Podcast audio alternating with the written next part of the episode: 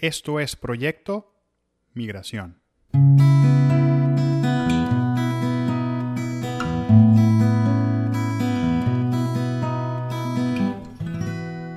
Recuerdo con gracia cuando escuché en una conferencia en México que los militares fueron los pioneros en el minimalismo. Eso de mudarse de una ciudad hacia otra hacía que la necesidad de tener lo mínimo en sus casas se convirtiera en lo más práctico. Luego caí en cuenta que esto también aplicaba en el migrante. Recuerdo que en Venezuela viví en el mismo apartamento desde mi nacimiento hasta que salí de Maracaibo. Nunca supe lo que era una mudanza. Dormí 29 años mirando el mismo techo, despertando con la misma vista y me sabía de memoria todas y cada una de las rutas de autobuses que pasaban frente al conjunto residencial donde vivía.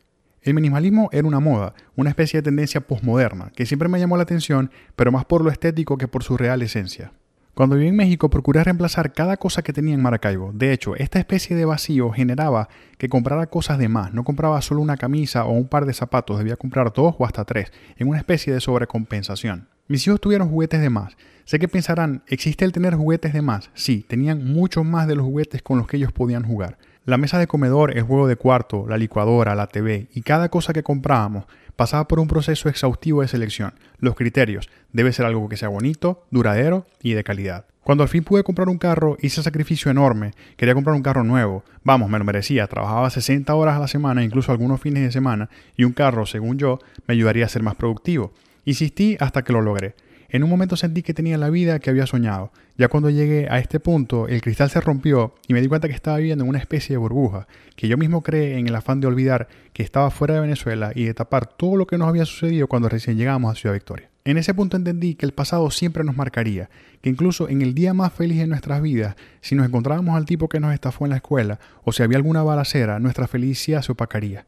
Estábamos muy cerca de mucha maldad, en una ciudad que yo amaba y que aún extraño, pero a las expensas de eventos fuertes que podían suceder día a día.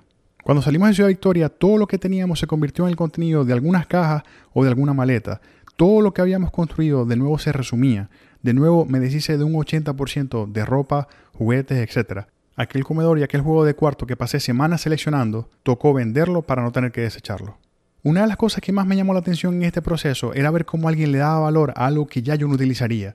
Ahí me iría acercando más al concepto del minimalismo. Ya viviendo en Miami, vi un documental que me recomendó Aime, mi esposa, sobre esto. Ese día mi vida cambió. Adopté el minimalismo no como una moda o como una tendencia, sino que lo adopté como un estilo de vida. Cuando nos mudamos de Miami, el proceso no fue doloroso, no sentí ese duelo, y no era por el hecho de tener apenas ocho meses viviendo allí, era porque estaba empezando a sentir el desapego genuino, no solo por las cosas, sino por los lugares. En Tallahassee vivimos solo con lo básico. No necesito tener muchas cosas. Adopté el principio de que las cosas son para usarlas. Que no necesito comprar algo solo porque se vea bonito. Si no necesito y no es algo que le agregará valor a mi vida, no lo compro y ya. Algunas cosas del minimalismo que hoy aplico. La regla de los 30 días. Si quiero comprar algo que cuesta más de 30 dólares, lo pienso durante 30 días. Si aún 30 días después lo quiero, es porque lo necesito o porque le agregará de alguna u otra forma valor a mi vida. Si es así, voy y lo compro. Una vez al mes me meto en mi cuarto y selecciono las cosas que ya no uso y que no necesito y las dono. Mis hijos tienen lo que le llamamos la regla de los juguetes. Cada que alguno de los dos quiere comprar un juguete nuevo, debe donar un juguete que ya no use. Esta regla también la aplico yo para mis zapatos. Cuando compro un par nuevo, me deshago de un par que ya no use o que use muy poco. La regla de los 90, 120 o 180 días. Estos números no son una regla como tal, cada quien lo puede adaptar según su nivel de tolerancia. En mi caso son 6 meses o 180 días. Si tengo algo que no haya usado en los últimos 180 días significa que no lo necesito. Si tengo algo que sé que no voy a usar en los siguientes 180 días, por ende es el momento de donarlo. Y por último, no existen las deudas buenas, todas las deudas son malas.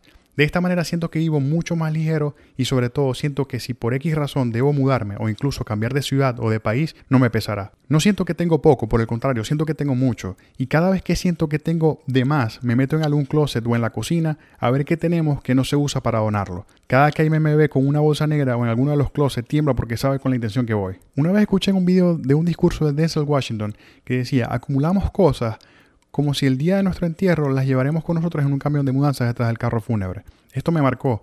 Es tanto así que nos endeudamos para comprar cosas que no necesitamos con la intención de llenar un vacío que se llena de manera momentánea, pero igual ahí sigue. Les recomiendo la lectura de los libros Minimalismo de Ryan Nicodemus y Joshua Field Melbourne, y les recomiendo el documental con el mismo nombre. Les invito a mi canal de YouTube Gustavo Parra, suscríbanse y por favor compartan. Mis cuentas Instagram arroba Gustavo Elías Parra, Twitter arroba Parra, y el fanpage de Facebook Gustavo Parra están a su disposición. Recuerden siempre, no sientan pena por decir de dónde son. somos de donde estamos y de donde venimos.